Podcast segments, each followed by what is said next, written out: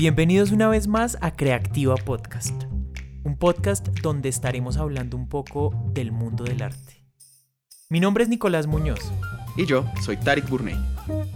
Creativa es un espacio donde estaremos conversando con expertos y profesionales de distintos campos del arte para descifrar el misterio que es vivir del arte. Creativa Podcast es producido en los estudios de Iman Music en Bogotá, Colombia, y es posible con el apoyo de Alcaldía Local de Barrios Unidos, Instituto Distrital de las Artes y Dartes, Programa Escultura Local. En el capítulo de hoy estaremos hablando sobre literatura, con María Ángela Urbina y Jorge Franco. María Ángela Urbina es escritora, periodista y presentadora colombiana.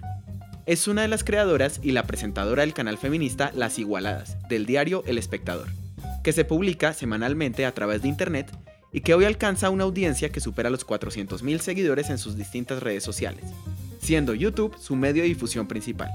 De la mano de la editorial Planeta, publicó su novela Mi Navidad en un psiquiátrico en el 2018. El cuento Placeres Necesarios, publicado en la antología Cuerpos en el 2019. Y El libro secreto de las niñas, publicado en el 2021. Estudió comunicación social con énfasis en periodismo en la Universidad Javeriana, graduada con tesis meritoria por un libro de perfiles sobre artistas colombianos. En el 2017 recibió el premio IDEA, que reconoce proyectos innovadores que contribuyen a informar sobre derechos sexuales y reproductivos. En el 2018 obtuvo el premio León Zuleta en la categoría de periodismo incluyente. Ha publicado en distintos medios colombianos como la revista Credencial, la revista Bacánica, la Humboldt Magazine, El Tiempo, la revista Semana y por supuesto en El Espectador, entre otros. Durante los últimos tres años se ha especializado en hacer periodismo con perspectiva de género, gracias al impacto que las igualadas han alcanzado en su público fiel, integrado principalmente por mujeres jóvenes y adolescentes en toda América Latina. Jorge Franco nació en Medellín, Colombia. Hizo estudios de dirección y realización de cine en The London Film School, en el Reino Unido. Fue miembro del taller literario de la Biblioteca Pública Piloto de Medellín, que dirigió Manuel Mejía Vallejo, del taller de escritores de la Universidad Central y realizó estudios de literatura en la Universidad Javeriana. Con su último libro de cuentos, Maldito Amor, ganó el concurso nacional de narrativa Pedro Gómez Valderrama, y con la novela Mala Noche en el 14 concurso nacional de novela Ciudad de Pereira y fue finalista en el Premio Nacional de Novela de Colcultura. Su novela Rosario Tijeras ganó la beca nacional de novela del Ministerio de Cultura y fue ganadora en Girón, España, con el Premio Internacional de Novela Dashiell Hammett 2000. Paraíso Travel ha sido traducido a una docena de idiomas y su versión en cine se convirtió en una de las películas más taquilleras del cine colombiano. Sus obras Melodrama y Santa Suerte han sido editadas en varios países latinoamericanos. En 2014 gana el premio Alfaguara de novela con su novela El mundo de afuera. Jorge Franco ha publicado cuentos y artículos en diversas revistas nacionales e internacionales y fue invitado por Gabriel García Márquez a dictar con él su taller Cómo se cuenta un cuento en la Escuela de Cine y Televisión de San Antonio de los Baños en Cuba y fue tutor en la Maestría de Escrituras Creativas de la Universidad Nacional de Bogotá. Bienvenidos a Creativa Podcast, María Ángela Jorge. Muchísimas gracias por aceptarnos esta invitación a esta conversación. Muchas gracias a ustedes por esta invitación. Sí, muchas gracias. Muy, muy contento de poder estar en esta charla también. En esta charla vamos a hablar sobre literatura y sobre vivir de la escritura. Yo quisiera comenzar hablando sobre sus primeras obras. Son unos casos muy distintos. Yo sé que Mi Navidad en un psiquiátrico fue una evolución de un diario y por el otro lado Maldito Amor es una recolección de cuentos. ¿Cómo fue ese proceso al inicio de decidir voy a escribir o para publicar o voy a publicar esto que escribí? ¿Cómo fue esa mentalidad al inicio de sus primeras obras? Y también encontrar quién les publicara, que eso es también es difícil para, para, un escritor encontrar esa, ese, ese primer, esa primera persona que se interesa por lo que ustedes escriben.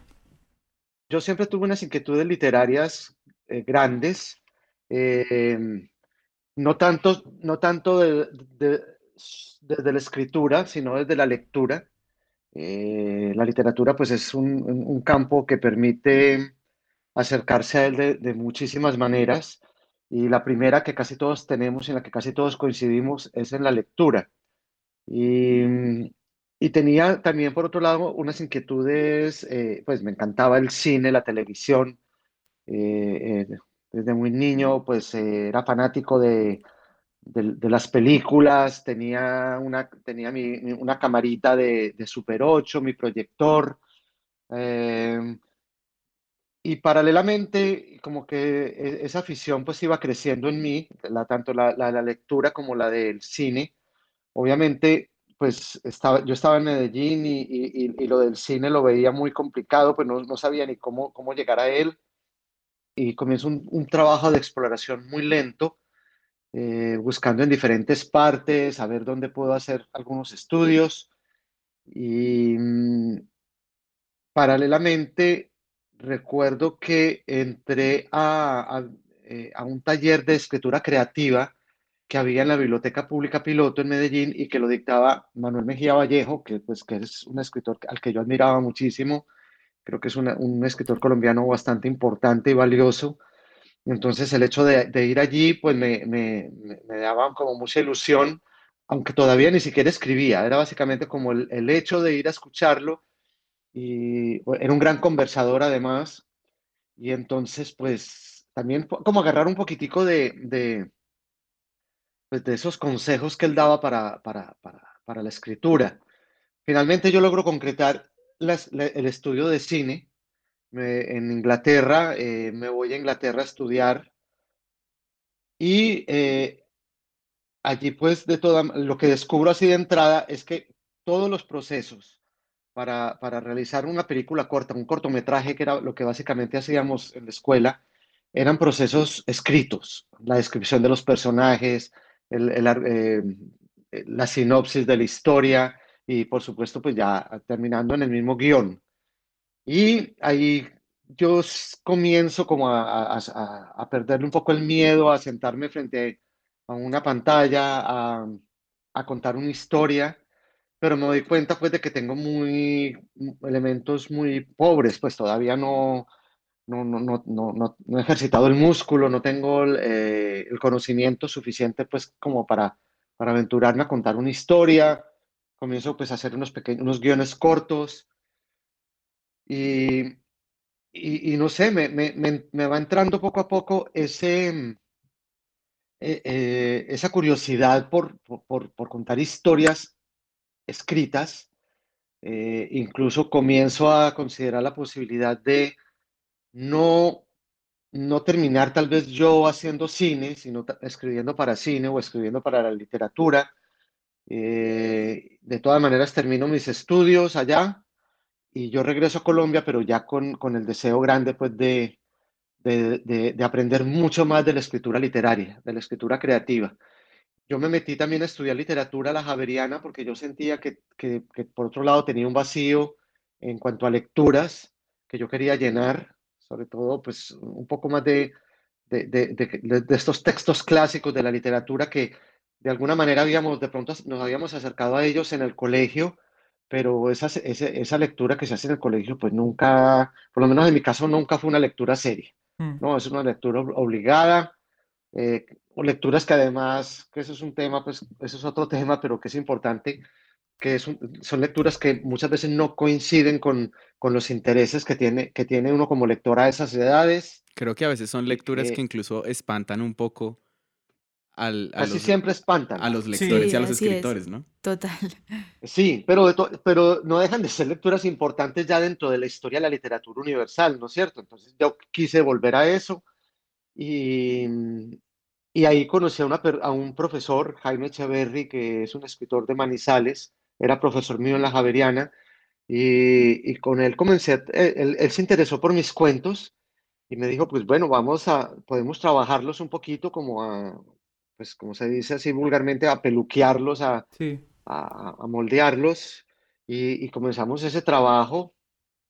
Eh, yo tengo que, hay algo que, que yo hacía, digamos, y era, que, también que creo que lo hacemos bastante, cuando había algún premio de, un, de cuento que, que, antes había, creo que incluso más que ahora, eh, yo enviaba estos cuentos, un cuento pues a participar, eh, y me demoré mucho, mucho para que un cuento de, para que un cuento mío pudiera tener algún reconocimiento.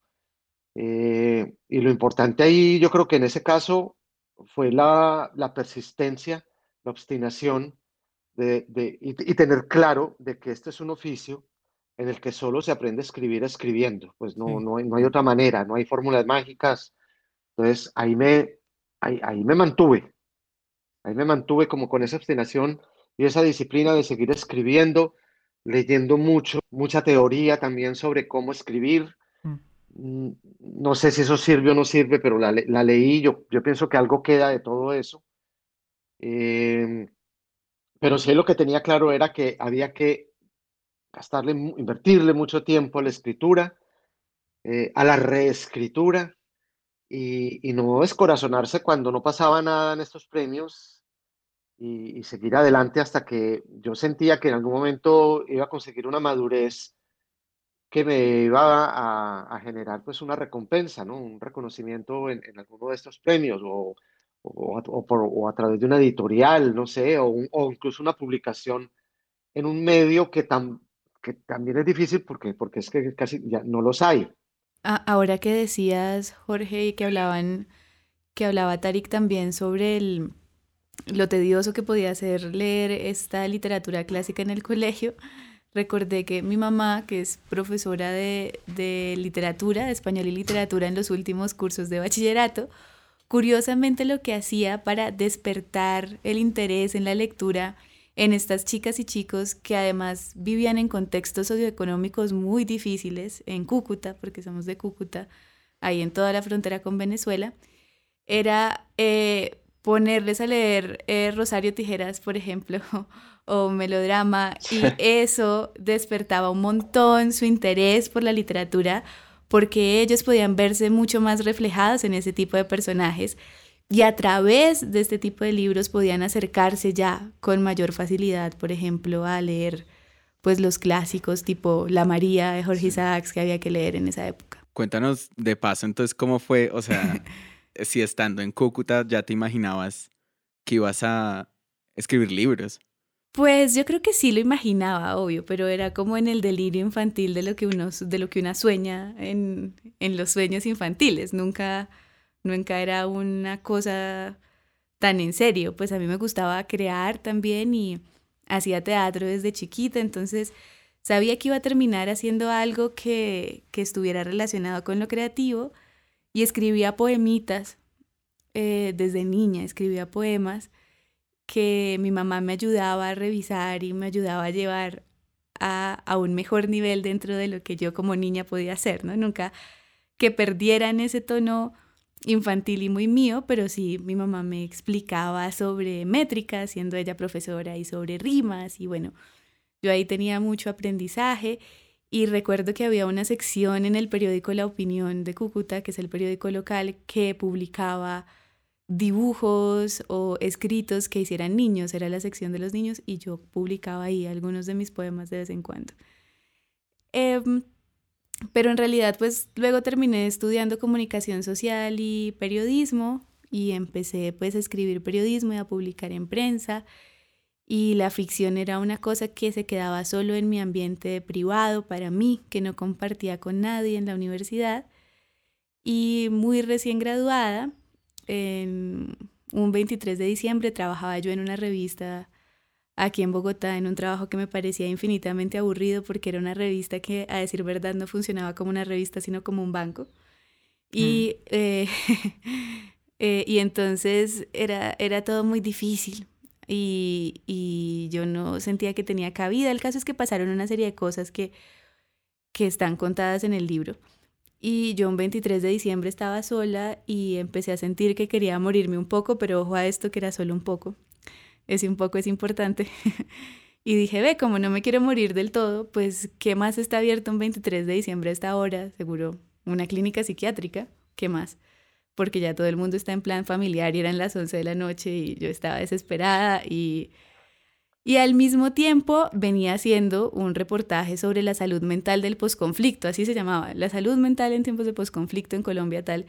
Y me habían hablado de esta clínica y había entrevistado a algunos psiquiatras y yo dije, ve, no, los, las clínicas psiquiátricas no son como los manicomios de las novelas mexicanas, no se ve que hay gente como interesante ahí. Y allá llegué con una maletica y, y unos tres calzones, como diciendo, vea, no me siento bien. De verdad, en realidad estaba muy angustiada, tenía mucha ansiedad. Y me recibieron a psiquiatras y me dijeron, listo, quédate. Pero una vez yo entré a esta clínica y me quitaron el celular y ya tenía que ceder el control, porque lo que pasa en estos centros de salud mental es que una cede por completo el control de uno mismo para delegárselo a las, los médicos y las enfermeras. Eh, pues empecé a sentir que me había equivocado y que me iba a tirar la vida y que si esto se sabía nadie nunca más me iba a dar trabajo y que qué iba a pensar mi familia porque nadie sabía que yo estaba ahí. Entonces para calmarme empecé a escribir un diario y cuando salí de esa clínica, ese diario, eh, pues pregunté cómo vea qué editores en revistas o editoras les llamará la atención esto.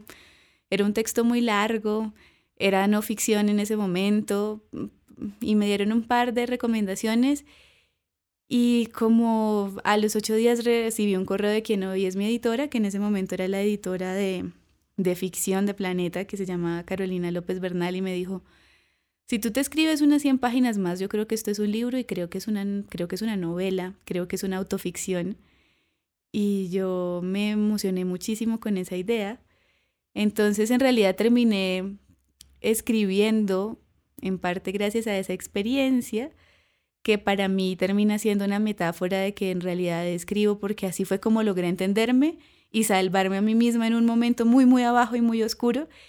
Y a decir verdad, eso me funciona en la vida. Cuando yo estoy como muy perdida, no entiendo qué sucede a mi alrededor o estoy en momentos de tensión, la única manera en la que yo puedo aclarar las cosas o aclarar incluso lo que le tengo que decir a las personas que me rodean, que amo, es escribiendo y eso lo probó mi primer libro y hubo un cambio, no un cambio, sino más bien una evolución de cómo abordaste ese primer libro a este segundo que vas a sacar.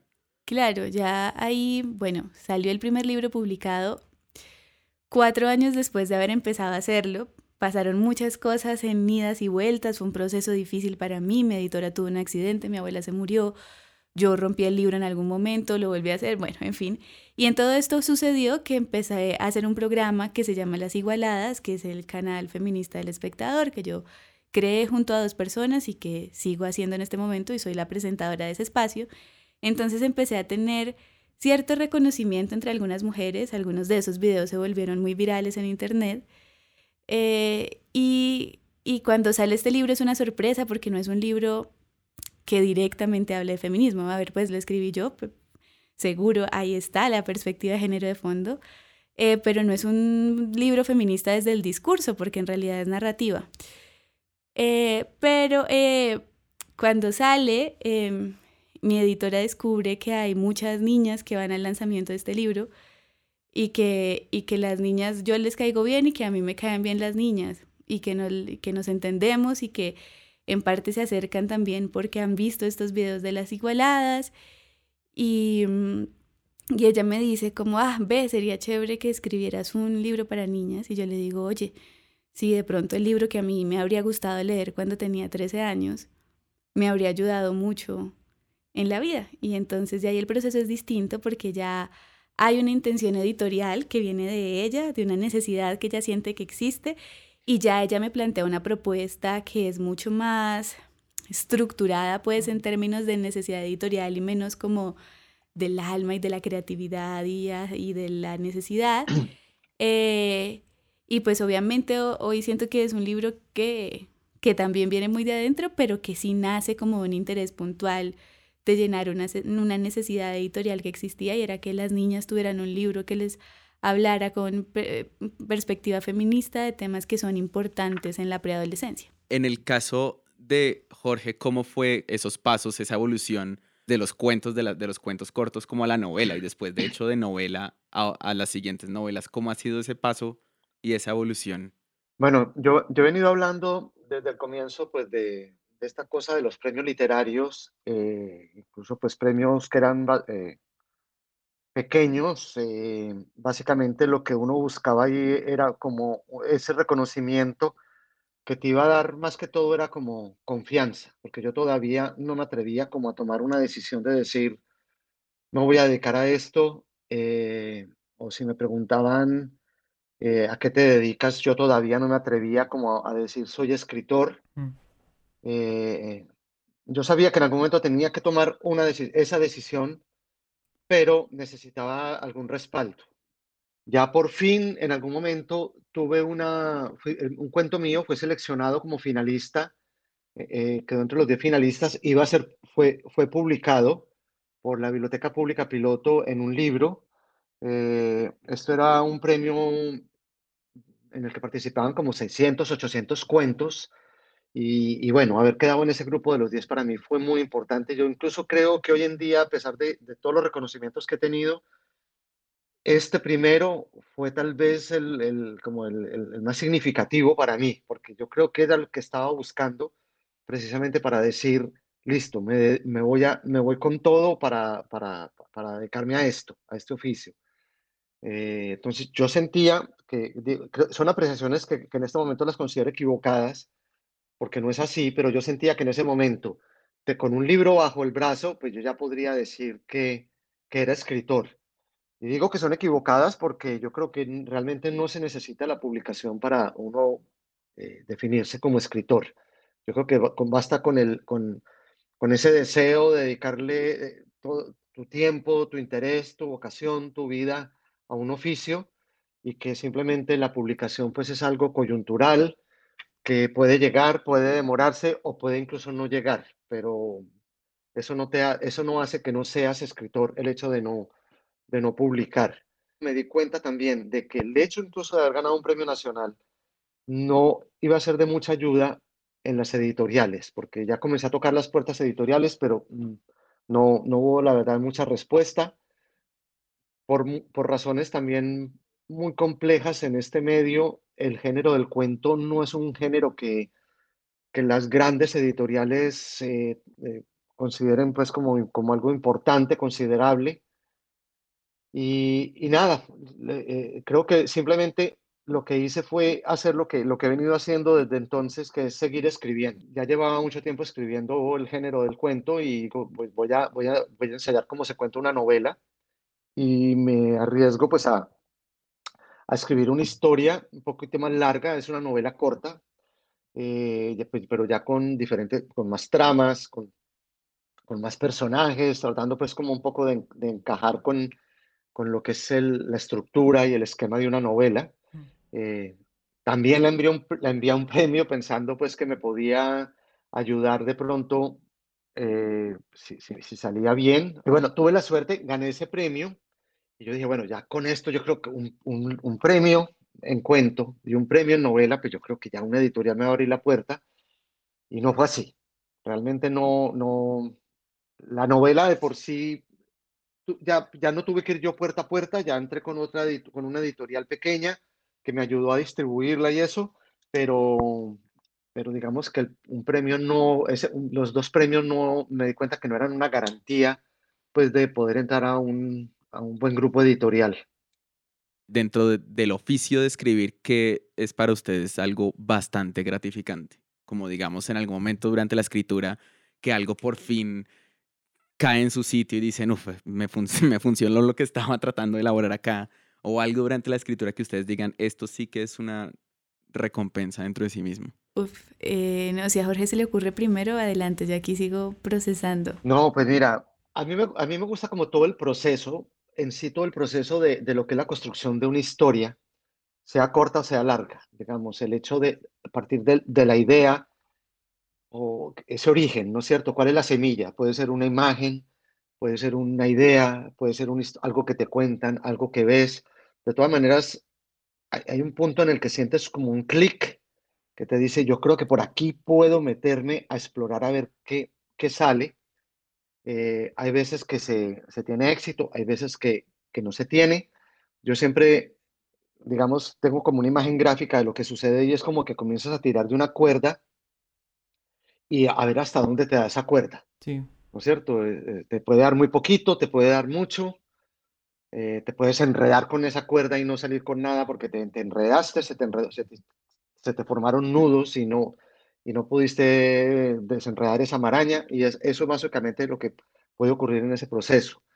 pero todo eso de, de, la semilla, pasando por la, no sé, buscar, encontrar los personajes, buscar la voz, encontrar los tiempos donde vas a contar la historia, cómo construir la construcción de la estructura de, la, de, lo que vas a contar, sea novela, sea cuento, como a, mí eso me gratifica mucho, ¿no es cierto? Incluso cuando hay a veces obstáculos eh, que, que, aparecen, que, que siempre, y, la, y de pronto resolver esos obstáculos es algo muy gratificante, como también es muy frustrante cuando de pronto pueden pasar, no sé, días, meses en que tienes ahí una cosa que, que, que, que no funciona. Es como, como el, creo que era Vargas Llosa el que decía que, que eso primero, que, o, Octavio Paz, ya no sé, yo ya vivo enredado con todas estas citas, pero eh, creo que era, sí, creo que era Paz el que hablaba de, de, de, hablaba de un vómito negro, ¿no es cierto? Que es esa cosa que de pronto ves en la pantalla, que, que está lleno de frases, lleno de palabras, lleno de cosas, pero que cuando lees no te dice nada, pero cuando con el tiempo, con, con la disciplina, con el trabajo, comienzas como a organizar esto, eh, siento yo que eso es muy satisfactorio. Entonces, en sí, para mí la satisfacción está en, todo el proceso de escribir, eh, de escritura del principio hasta el final, la misma corrección y todo eso. Hablaba ahora de dos caminos que hay, ¿no es cierto? Como que son la, vía, la vía de, la, creación y la, y la vía editorial. Eh, cuando terminas de publicar, esos dos caminos se juntan y ahí comienzas a andar un camino, pues, compartiendo ciertas cosas con, el mercado editorial, eh, pero yo realmente la satisfacción la siento en, en, todo el, proceso, de escritura.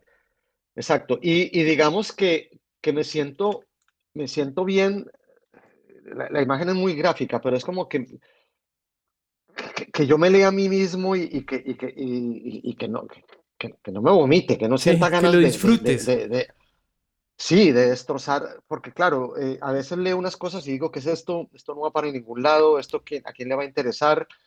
Eh, pero no sé, a veces es como tener la paciencia también de esperar para organizar las cosas dentro de lo que estás escribiendo, o de pronto a los dos días miras eso, eso mismo que escribiste y, y dices, no, no, no está tan mal, ¿no? De pronto esto funciona. Eh, yo creo que uno nunca termina de ser su, uno, uno mismo no termina de ser su autor favorito nunca.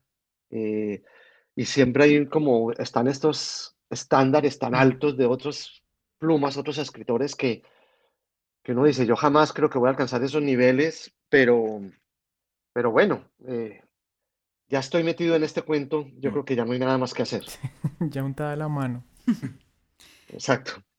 No, yo creo que me sumo a, al disfrute del proceso y agregaría solamente que que es que la escritura me ayuda a estarme quieta y sola, que son cosas que me suelen costar normalmente, como que yo vivo haciendo una cantidad de cosas al mismo tiempo y hago parte de esta generación millennial, soy una millennial de la M a la L, sí, termina en L. eh, soy una millennial con toda, pues, con M mayúscula, entonces esta es una generación que creció para tragarse el mundo y nuestras mamás y papás nos enseñaron que íbamos a ser líderes y lideresas y que teníamos que hacer 800 cosas al mismo tiempo y andar corriendo y graduarnos a los 15 y luego, eh, mejor dicho. Eh, y entonces ese acelere que creo que comparto de verdad con muchísimas amigas y amigos de mi generación y muchísimas personas que leo en Twitter y en la vida teniendo mi edad y en el mismo acelere, se me calma cuando escribo eh, la escritura me da lo que a la gente le da el yoga, como eh, la introspección y no sé qué, y la serenidad y el poder parar, o la meditación, o lo que la gente mm. le da a la meditación, a mí me lo da escribir. Y eso pues ya es un alivio gigantesco en la vida. Chévere. Y al contrario, ¿han tenido algún momento en el que les haya costado mucho y, un momento muy duro en, el, en, en su campo de la escritura? que sea como voy a, voy a quemar este libro que estoy escribiendo. Sí, ¿cuántos, cuántos bocetos has botado a la basura que has dicho, no, oigan, no voy a ser más escritor en la vida? Han tenido ese momento. un buen intento, pero no Todo más. Todo el tiempo, me pasa cada día por medio, o sea, haciendo los guiones de las igualdades que salen cada 15 días, vivo en esas. Vivo, vivo rehaciendo y diciendo esto no va para ningún lado Pero también me pasa lo que decía Jorge hace un momento y me encanta saber que le, que le pase a Jorge. Y, eh, me siento menos sola en el mundo, gracias. Eh, no, como, como que de repente lo odio en el momento, como que siento que lo, que escribí es un desastre, pero le, pasan dos días y ya luego, ah, mira, no estaba tan mal esta china ah, de hace dos días escribiendo esto. Y eso es muy bonito. Eh, no, yo tengo un momento, yo tengo un momento con mi primer libro eh, que era, pues, que era mi Navidad en un psiquiátrico y, es una anécdota que si ustedes quieren se las cuento del momento en el que casi lo destruyo. Y ese momento es, yo estaba viviendo, me había ido a aprender inglés y a trabajar en Chicago, en cualquier otra cosa que no tenía nada que ver con escribir ni periodismo ni nada, trabajar como latina en Chicago. Y allá estaba y estaba teniendo que entregar, teniendo fechas de entrega muy marcadas de este libro. Y me encontré con un editor que yo admiraba muchísimo en medio de este viaje. Y, y resulta que él estaba escribiendo su libro. Y entonces nos fuimos a caminar por la calle. Y, y entonces yo le conté que resulta que, que estaba haciendo un libro y que ah, pues que había firmado un contrato con Planeta y se lo conté muy emocionada y me dice él que lo, lo, sigo admirando un montón y por eso me dolió tanto lo que viene, dice que, ah, es que ahora esas editoriales le sacan libros a cualquiera. yo, yo tenía, obvio, yo era, pues, o sea, tenía 23 años y no había, no tenía una hoja de vida con la cual sustentar porque una editorial me estaba dando un contrato. Y este hombre llevaba 10 años intentando hacer una novela sobre la migración y no sé qué, que a mí me sonaba fantástica y no sé en qué va ese proceso de verdad, lo digo en serio, pero no había conseguido quien se la publicara hasta el momento pero yo no lo entendí en ese momento. Hoy entiendo que él tenía una frustración propia y lo entendí después, pero en ese momento yo solo dije, qué horror, de verdad, le dan las editoriales libros a cualquiera que es perpento, y pues yo soy cualquiera, obvio, porque además yo no le había mostrado el libro a nadie, sino a mi editora, lo que llevaba, y se lo mostré a él en ese momento. Y en el primer párrafo de mi libro, dice como la última frase del primer párrafo es, eh, y sí, estoy medianamente jodida, buen descubrimiento, dice el libro. Y dice este señor, ¿jodida? La palabra jodida en el primer párrafo, ¿qué es ese artilugio?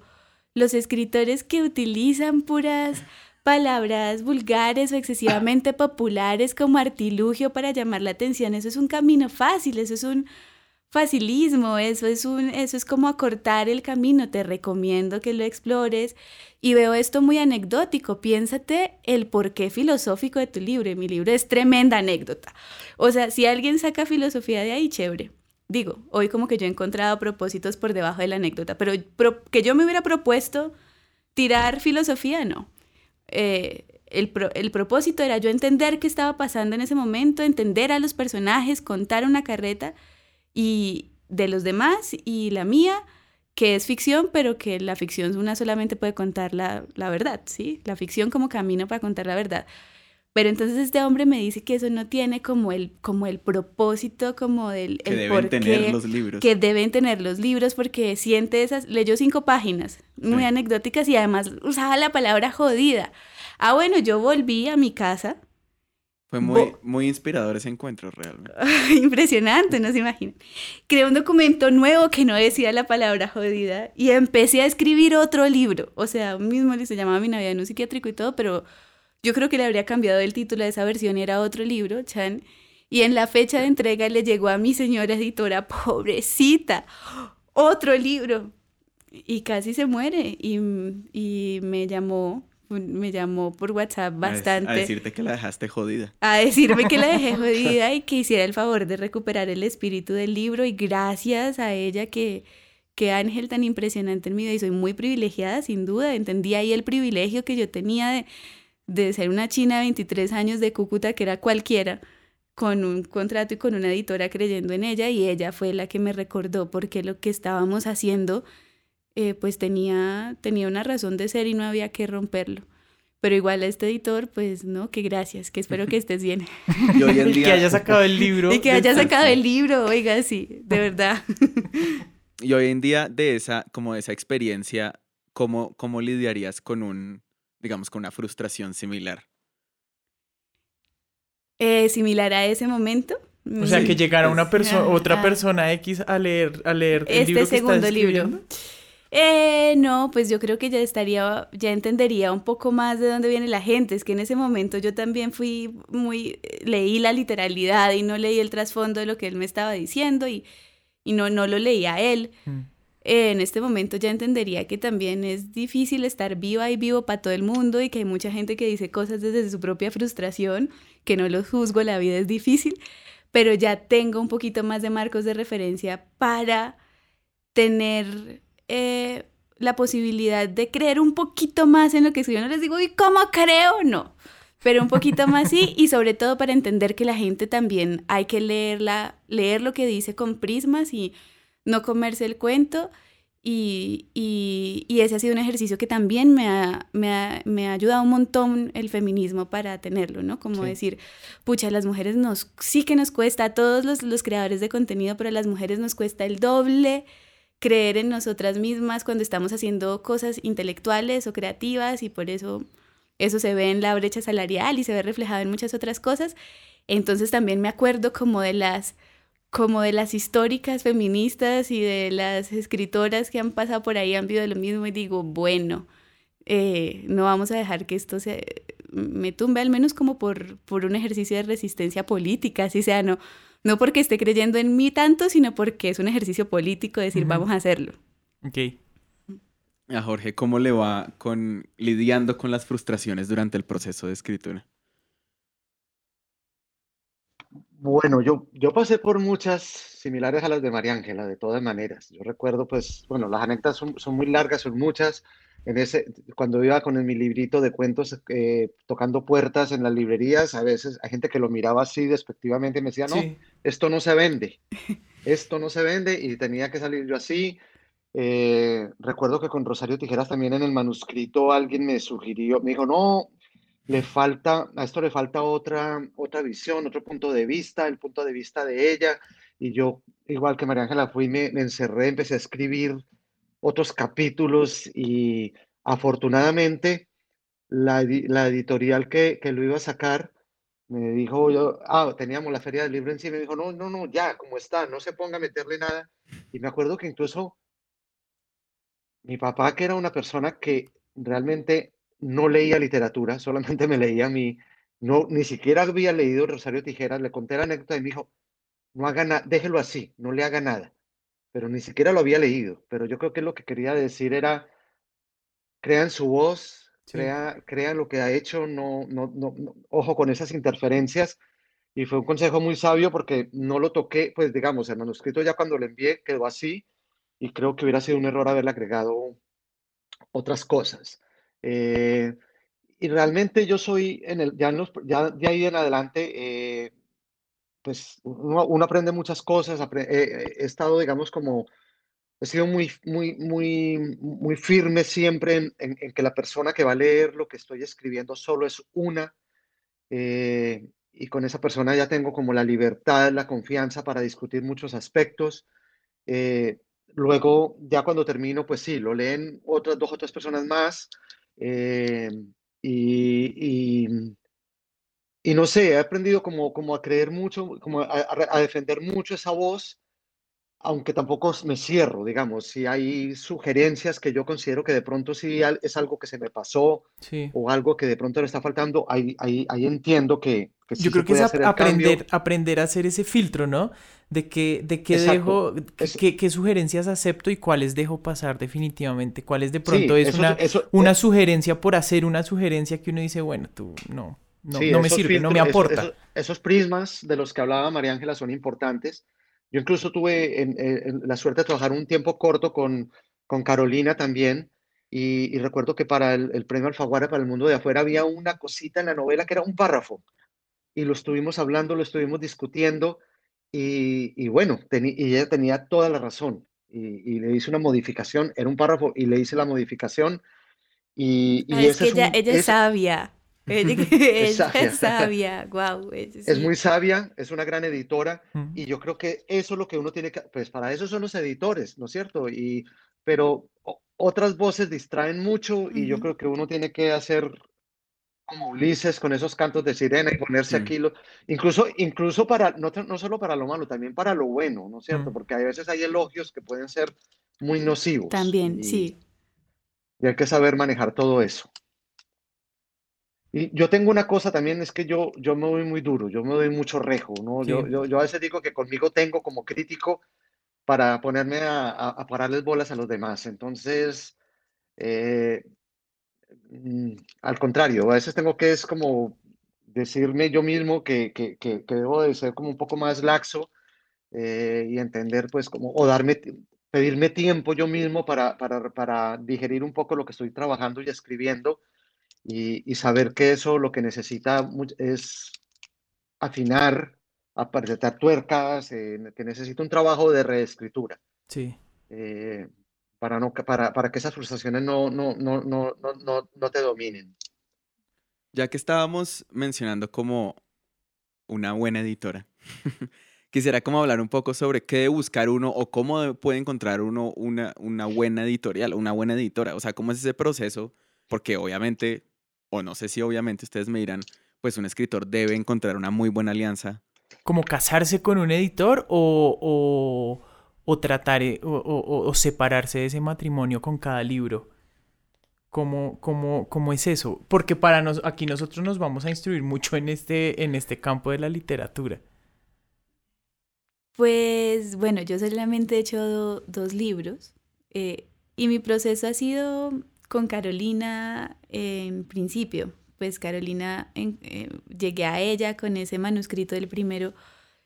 No, es decir, fue, fue una fortuna encontrármela, pero también un proceso de empezar como a mandar muchas cosas desde muy chiquita, que de una manera u otra hizo que terminara eso eh, en, en sus manos, ¿no? Como de, de hacer entrevistas desde chiquita de buscar como tocar puertas en medios para que publicaran lo que yo en ese momento creí que quería hacer, que era periodismo narrativo, eso ya ha ido como revaluándose con el internet y el youtuberismo que terminé haciendo. Eh, y ahorita en este caso, pues sigo en la misma editorial, pero el proceso lo está, este segundo libro tuve el privilegio de tener dos editoras eh, y la segunda mujer que llegó a este proceso, pues que también es una gran editora, se llama Carolina Venegas, que es la editora del sello infantil y juvenil de Planeta. Entonces, para resumir, yo creo que cada libro, como, como que cada libro tiene su personalidad y dependiendo del proyecto editorial, pues una como autora o autor debería también buscarse cuál es el mejor camino, porque es que Sí. yo conozco libros autogestionados a los que les va incluso mejor de lo que les va a los libros que han sido publicados en editoriales grandes. Yo creo que los proyectos editoriales van encontrando su propia vía, o sea, dependiendo de su personalidad e insistiendo mucho, ¿no? Tampoco es como que haya muchas editoriales y muchos caminos y que la impresión del libro sea el mejor negocio del mundo. Es difícil, pero hay que buscar dependiendo de la personalidad cuál es la ruta, siento yo. No, de acuerdo. Eh, es, es, es un, es un medio además muy cambiante que, que, que, que se mueve muy rápido. Eh, las mismas personas dentro de la editorial se, se están moviendo, están cambiando también de una editorial a otra. No es que haya muchas, pero si hay cambios. A veces es como un ping-pong porque se pasan de, un- de, un- de una a la otra Mm, y así viceversa. Y, y, y hay otras posibilidades hoy en día, ¿no es cierto? Yo, nunca- yo no he explorado en, en- en- las, en esas posibilidades nuevas que hay. Tampoco entré al mercado editorial de la manera convencional. Fue la- mi, mi entrada fue muy extraña porque realmente yo, pues yo les comenté, había, había, tenía un libro de cuentos, una novela, Mala Noche, y me puse a escribir Rosario Tijeras y, y des- había gana- con esa novela gané una beca de creación del Ministerio de Cultura y, y fui a la, a la misma editorial que había, que es una editorial pequeña que había publicado Rosario Tijeras, y, eh, perdón, Mala Noche, la primera, y me dijeron, sí, podemos sacar unos 500 ejemplares, eh, pero no, no, vamos a publicar, creo que dijeron que estaban como enredados con otros temas de otros libros, Y yo les dije, bueno, con 500 yo me defiendo y dije, utilizo el dinero de esta beca para promocionarla. Por cosas del azar, es el, esa novela cae en manos de, un, de, de quien, es, de quien en, en, esos momentos era tal vez el columnista más leído de Colombia, que era Enrique Santos Calderón. Mm. Enrique, yo no lo conocía, pero la lee y, y la, le dedica toda la columna a la, a la novela en un... Era, era el día que se abría la feria, una edición de la Feria del Libro de Bogotá, y eso pues generó todo un, un, fenómeno que, que, que pues que, que, simplemente resultó en que pues hubiera mucha gente interesada en la historia. Se ven, los 500 ejemplares duraron dos días. Eh, la editorial casi, pues me tocó pelear con la editorial para sacar, pues porque estábamos empezando la feria como para que sacaran siquiera otros mil ejemplares antes de terminar la feria. Eh, y ya, me, ya comenzaron otras editoriales a buscarme, a, ver, pues pensando ya en lo que venía. Entonces, esa fue una, fue una entrada muy, muy diferente a la convencional. Digamos, no, ya había tocado puertas, sí, con los libros anteriores, como les dije, pero no, no se abrieron. Fue esta novela la que me abrió el, camino. Y de ahí ya todo pues fue, fue un poco más fácil. Eh, aunque yo sigo sintiendo, digamos, que he tenido buenos editores, buenas editoriales, pero ya entras a hacer, eh, tu libro va a ser, va a ser un producto más en un catálogo donde hay miles de, de otros libros, de otros productos, y donde pues el editor, el de ventas, el de mercadeo, el director editorial, pues todos tienen, supuestamente tienen que ponerle atención a todos esos otros libros y a veces sientes que no están haciendo por tu libro lo que uno quisiera que. Eh, pero digamos que no ha sido propiamente mi caso. Eh, y, no, la verdad es que yo lo que yo, yo sigo insistiendo en que lo mío, mi, mi, mi, mi vínculo fuerte con, con, con, el tema del libro es el proceso de escritura, es la escritura en sí, Siento que lo otro son cosas del azar, como fue la, anécdota que conté de Rosario Tijeras, pues para su publicación y, y, para su divulgación. Entonces, eh, lo único que garantiza que esas cosas pasen, yo creo, es que haya una historia que guste, una historia sólida, una historia que, que, a lo mejor es cuestión también como de coincidencias, ¿no? Yo no sé si Rosario Tijeras un año después o un año antes hubiera tenido el impacto que tuvo. Eso, eso, eso, eso es imposible saberlo. Pero a lo mejor sí, yo creo que convergen tantas cosas en un momento dado que hacen que algo funcione. Lo que yo sí estoy completamente la convencido misma portada, ¿no? Por ejemplo, cosas como la portada influyen un montón. Yo quiero meter la cucharada para decir que cuando yo leí Rosario Tijeras tenía nueve años. Eh, y no, era para que no era para que no era para mi edad, no tenía permiso, yo la leía escondida. ¿Qué profesora? Perdón, mami, lo lamento. Se está enterando por este podcast.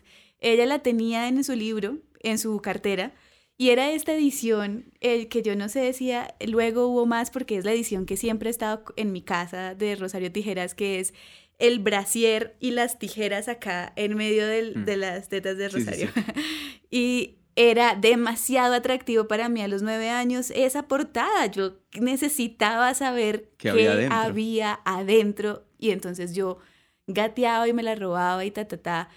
Y, y, me la leía a escondidas. Mi mamá creyó que yo, o sea, sí, nunca supe si se dio cuenta y me lo permitió o qué, pero pues la leí escondida y fue fascinante, pero por ejemplo a mí me entró por los ojos, yo, yo decía, este brasier de encaje y esas tijeras, ¿qué será lo que tiene por dentro? Era muy llamativa para mí la portada, entonces supongo que ese tipo de lecciones también pueden cambiar la historia de un libro, ¿no?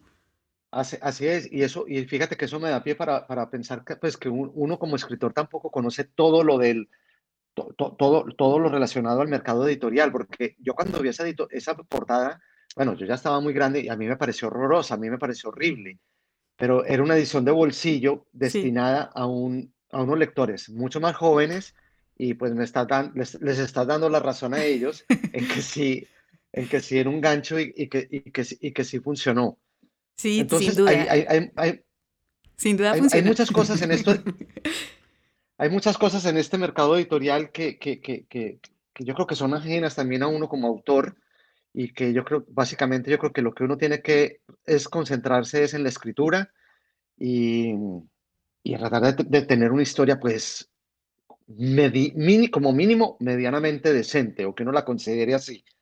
Eh, García Márquez decía eso, que uno, tenía que, o, uno tiene que apuntar a, a, creerse el cuento de que está haciendo una obra de arte, una obra maestra, para que el resultado sea algo medianamente decente. Y, y a eso es lo que hay que apuntarle, pues a, y, a, y, a, y, a, que el oficio te, te, siga enseñando, que el oficio te siga aportando. Yo siempre he creído que esto es un, pues que nunca se termina de aprender en este oficio y que, que un libro simplemente es un, un escalón, un peldaño para el siguiente y que, que, que, de eso se trata, ¿no? De, de, de, ir aprendiendo con la escritura. Um, yo, bueno, este, este podcast se trata de cómo vivir del arte. Entonces yo quería en esta última sección preguntarles, ¿ustedes consideran que uno puede vivir de este arte de la literatura? No, yo quiero saber qué dice Jorge para prepararme. No, pues, a ver, yo, yo, yo no tengo, digamos, yo, yo no, no he tenido, no, no puedo tener quejas, digamos, porque yo sé las limitaciones de este medio, lo difícil que es publicar en un, en, sobre todo, además en un país donde se lee tan poco. Es que, es que ni siquiera es, ni siquiera es culpa de las editoriales o de las librerías o eso. Creo que ni siquiera de las aunque las políticas de Estado podrían ayudar un poco más, pero creo que tampoco. Es que, es que esto del hábito de la lectura es una cosa es una cosa complicada. Yo, yo no sé, a veces yo creo que es algo como se nace con, es, con ese gusto, como se nace por el, con, el, con el gusto por el chocolate o por jugar fútbol. Eh, pero lo que sí tiene que haber, digamos, es como, como, como los escenarios propicios, aunque seamos una minoría, para poder desarrollar eh, estas inquietudes, sea como lectores o sea como escritores. Eh, entonces, es, difícil, digamos, eh, en un país donde, donde un, un, libro que venda, no sé, 3.000 ejemplares se considere un bestseller. Pues eso es una cosa que, que, que, que es, que, a mí me suena absurda, pero que, es la realidad. Y esa realidad no la puede manipular ni el, nadie, ¿no? Es algo que, simplemente sucede. Eh, entonces, fíjate, si tienes un bestseller, bueno, con, con 3.000, si, si 3.000 ejemplares son un bestseller, pues ya tienes claro de que, que, que, no vas a vivir de ese bestseller, ¿no es cierto? Eh, cuando solamente el, el 10% del valor del libro va para, para, va, va para el autor. Mm. Y o tampoco menos. se trata O de... menos. O menos, o incluso menos, dependiendo también del tiraje, dependiendo del tipo de libro. Eh, es, es, es muy complicado. Eh, no se vive. Yo creo que simplemente vivir de las ventas eh, lo pueden contar muy pocos autores colombianos. Eh, casi que yo diría que, que, que, que, uno o dos, ¿no es cierto? Y, y uno de ellos está muerto, que, es Gabriel García Márquez. Otra cosa es, digamos, vivir de la escritura. Eso ya es diferente, digamos, de, de que, que el oficio te dé opciones de, de, vida en otros campos si es posible, ya sea en, en la prensa, en, los medios editoriales. Eh, yo trabajo mucho, digamos, en el campo de audiovisual, en el campo de, de, de guiones, de, todo es, de, adaptaciones, todas estas cosas. Eso, eso son cosas que, que se pagan a otro, con otros valores, con otro, a otro precio y que, y que ya, ya lo permiten. Pero las ventas, vivir exclusivamente de las ventas de un libro, yo creo que es difícil y, no, y, y, me atrevería a decir, no solamente en Colombia, creo que es difícil en cualquier lugar del mundo. Son muy pocos los autores que viven de ventas de libros. Otra cosa es, como digo yo, vivir de la escritura, donde ya muchos escritores se dedican o a la docencia de la literatura, o a la enseñanza de la escritura, o a la escritura de reseñas, de artículos, trabajan en revistas, eh, en guiones, en muchas otras cosas. Eso ya es diferente y básicamente yo creo que esa es como la tabla de salvación de, de quienes estamos en este oficio. Muy duro porque en esos otros casos como que lo que pagan es el trabajo, o sea, el oficio. Es como que, listo, le pago a alguien por hacer este guion o le pago a alguien por hacer estos artículos. Pero en el otro pagan es por el producto. Entonces le pagan a uno dependiendo de qué tanto se vendió el libro. Lo cual hace que sea, pues, sea un desnivel muy grande en, cuanto a, pues en cuanto a ingresos de, la, diferencia entre la novela, pues como el libro y cualquier otra forma de escritura. Sí. Yo, digamos, tengo, yo tengo un privilegio también, por ejemplo, que tengo un agente literario, es, es una mujer que está en Barcelona, tiene su agencia y bueno, me, me, toca, de todas maneras me toca partir con ella parte de lo que, de lo que, de lo que me corresponde, pero pues ella está siempre como en la búsqueda de traducciones, de adaptaciones, de todas estas cosas, eh, pero ni aún así, pues ella, a ella le funciona su agencia y vive como, como agente porque ella tiene pues eh, un catálogo muy amplio de autores, entonces como pescando un poquito aquí, otro poquito aquí, otro poquito aquí, y, y tal vez mucho en, en, un par de autores que tenga, pues ya eso le da a ella para, para, para tener una, una, para vivir de eso. Pero, pero es complicado. Ella lo que, lo, lo que a veces buscan y se logra es, es un proceso que, que tampoco dice mucho, es lograr un anticipo.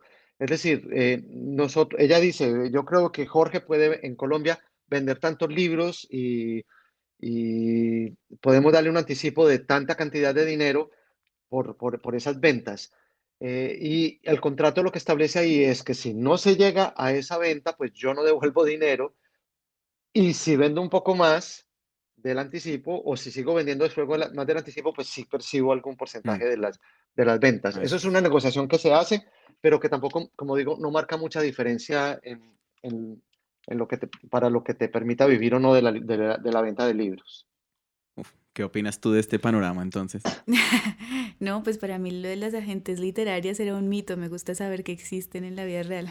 No, mentira, sí. Eh, eh, pues yo veo muy lejano eso, como de tener un agente literario. Em, pero sé que, muchas veces funcionan porque hacen unas cosas que muchas escritoras y escritores no sabemos hacer, que deberíamos aprender y es vender nuestro trabajo, es muy difícil eh, hablar nuestro trabajo. Yo te puedo, yo soy comunicadora y yo sé muy bien cómo transmitir un mensaje que tú quieras transmitir, el que sea, yo sé cómo ponerlo en un lenguaje sencillo e incluso comercial que resulte atractivo para otras personas, sé cómo traducir mensajes complejos de causas sociales como el feminismo, el aborto, en un lenguaje sencillo que puede impactar a un público relativamente masivo.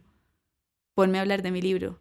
Eh, eh, no, es muy difícil para mí. Entonces, las y los agentes literarios deben ser muy útiles en ese sentido. Em, no, pues yo, la verdad, eh, creo que no, no aspiro Em, y esta conversación me lo, me lo ratifica, a vivir de las ventas de los libros en algún momento, pero sí quisiera seguir viviendo de escribir y de crear cosas. Em, sí, de escribir en, toda la transversalidad de la palabra escribir. Em, y creo que en todo caso es muy emocionante, para mí es muy emocionante ganar algo de ese, de ese producto, como un libro que una hace de la nada con una historia que una tiene tan adentro y que fue tan placentero escribirlo y tan emocionante y tan difícil y tan todo, pero tan de uno, ¿no? Tan creado de, de una. Y que eso de algo de dinero, así sirva para los dulces. Mm. Ay, es un agradecimiento muy grande y y me dan ganas de darle muchos abrazos y besos a todas las lectoras y lectores por eso, porque de verdad es una felicidad infinita y qué bonito que eso suceda. Ojalá sucediera más y, y le sucediera a, o sea, nos sucediera en mayor cantidad y a mayor, a mayor cantidad de escritores. No, eso es muy cierto y, yo cuando, cuando a veces me toca, no sé, firmar un libro y veo que alguien se acerca con el libro y digo, vendí un libro. Y, todavía, me, todavía me emociona vender un libro, porque es que yo sé, yo sé lo difícil que es eso, ¿no? como digo, no, no es, estamos en un mundo, en un planeta que lee poco, que seguimos siendo una, somos una minoría, lo importante es como que esa minoría no se extinga, sino que, pues, que se mantenga viva. Y, y, y, lo que dice María Ángela, yo creo que no vivimos de, las, de, de, los libros, pero vivimos por los libros y para los libros, mm. ¿no? Es como, como una cosa íntima que ya no puedes dejar de hacer y que te mantiene vivo, ¿no es cierto? No te mantiene vivo, no te mantiene la cuenta del banco llena, pero te mantiene vivo. hemos, hemos, dado muy buenos consejos y esta charla ha estado increíble. Entonces, para cerrar, me gustaría pensar en un último consejo, ¿cuál sería algo, o sea, qué sería algo que le dirían a alguien que apenas está empezando o que está frustrado como de enfrente de la hoja blanca? Como, ¿cuál sería ese consejo? O que se habrían dado a ustedes mismos si pudieran, como antes de empezar, un consejo para alguien que apenas está empezando. Yo quisiera hablarle a las mujeres jóvenes que quieren ser escritoras, porque como decía hace un momento, ahí el proceso es doblemente difícil y les diría que no sientan pena denunciarse como escritoras. Jorge lo decía hace un momento. Y aún así que le cuesta, ¿no? Porque, no, porque qué oso, porque van a decir que soy muy arrogante por eso, porque no creen en mí lo suficiente, porque el canon es de hombres. Estoy en este momento estudiando una maestría en literatura y caray, ¿cómo les cuesta a los profesores dar ejemplos de mujeres y se esfuerzan? Porque estoy en una maestría en donde se esfuerzan y donde, además yo pregunto mucho, venga, y en la generación del 98 no hubo mujeres, ¿cómo así? Y entonces ellos se esfuerzan con la menor voluntad y es que es una investigación doble, ¿no? Es decir, eh, vamos a cambiar la historia y vamos a revolcar el canon y lo vamos a hacer todas y necesitamos que seamos muchas las que estamos creyendo en este cuento, pues para cambiar la historia. Y eso empieza por la enunciación. Hola, me llamo María Ángela, sí, soy una escritora y hay que decirse eso una y otra vez para que la gente se convenza de que las mujeres escribimos y escribimos historias profundas e historias que van a ser parte de la historia de la literatura universal. Entonces, nada, desde el lenguaje y eso sí también como ya desde lo práctico, tocar muchas puertas, escribirle a muchas personas, ser intensa, vale la pena y en algún momento una de esas puertas se va a abrir o una va a conocer el ángel de la guarda que es y eh, uy, hablé como mi abuelita Ángel de la Guarda, pero bueno, sí, va a aparecer como la persona que es, va a aparecer la persona que es, la puerta que se va a abrir y, y, y ya está, pero antes hay que insistir un montón. Me sorprendería saber cuántas veces se ha dicho Ángel de la Guarda en las grabaciones de este podcast. es un tema recurrente en todos los campos de las artes. Sí, sí, sí. Yo sé que tuve uno que fue Ricardo Silva Romero, fue muy importante, y luego pues mi editora Carolina López Bernal, la gran Ángela de la Guarda. ¿Qué dice Jorge? No, yo creo que la, mención al Ángel de la Guarda no, no sobra porque yo, también recuerdo que, que un amigo escritor en algún momento me decía, se necesita talento, pero también se necesita suerte. Yo creo que esa suerte es el ángel de la guarda. Mm. Y yo, mira, yo, yo recuerdo que cuando yo estaba empezándoles a, eh, a escribir, también les comenté al comienzo de esta charla, que leí muchos libros sobre teoría de, de escritura creativa y me encontré una frase en un libro de una escritora, eh, Isaac Dinesen, que, que, que, tenía, ella, Karen Blixen se llama porque también tuvo que ponerse un nombre de hombre para que la tuvieran en cuenta como escritora. Eh, y ella tenía una frase que yo me la aprendí, yo me la aprendí y es la que yo siempre la sigo, la sigo al pie de la letra y creo que es un consejo válido para cualquier persona que quiera escribir. Ella decía, escribo un poco todos los días, sin esperanza y sin desesperar. Y yo creo que esa es una premisa que es, para mí la sigo usando, sigo, sigue siendo válida trato de que no sea un poco, de, escribir un poco, trato de que sea un, poco más de poco, que sea bastante lo que pueda escribir en un día, pero por lo menos lo de, lo de sin esperanza y sin desesperar es algo que siempre hay que mantenerlo. Y, y, y, yo creo que estoy plenamente convencido también de que estos son procesos que, en los que una vez se adquiere la madurez que se necesita, tienen su recompensa. Hoy en día, eh, son muchas las posibilidades, no solamente a través de editoriales, sino pues, de otros medios para que te lean, para, para ser leído. Y yo creo que si el texto, lo que estás haciendo, es suficientemente maduro, si tiene fuerza, si, si es original, digamos, si tiene todas las virtudes que se busca, que busca cualquier lector en, en, un texto para leer, va a encontrar receptores, va a encontrar con toda seguridad el reconocimiento por parte de pocos, muchos o muchísimos lectores. Muchísimas, muchísimas gracias por estos consejos y por esta gran charla. María Ángela Jorge, muchas gracias por venir acá y compartir con nosotros en Creativa Podcast sus experiencias y sus opiniones. Muchísimas gracias a ustedes, un gusto conocer a Jorge, gracias Nicolás, gracias Tarik, me voy con un montón de aprendizajes y con energía para seguir escribiendo y ya, creo que eso es muy, eso es muy importante. No, me parece importantísima esta charla porque es un tema del que no se habla mucho, digamos, muchas veces ya se habla, digamos, de la, de, la esencia, de lo que se escribe, de, mil anécdotas, pero ver como el, el, el, tras bambalinas de la escritura es algo que también es importante hablar de vez en cuando y también con la esperanza de que las cosas cambien para mejor en este oficio. Y, y también, eh, además de agradecerles, invitarlos a abrirles los micrófonos a ustedes y a todos los artistas para que se hable sobre ciertos temas que normalmente no se hablan. Entonces, abrirles el micrófono, invitarlos cuando se les ocurra y hablar de lo que se les ocurra aquí en Creativa Podcast. Volveré. gracias. Gracias. Muchas gracias.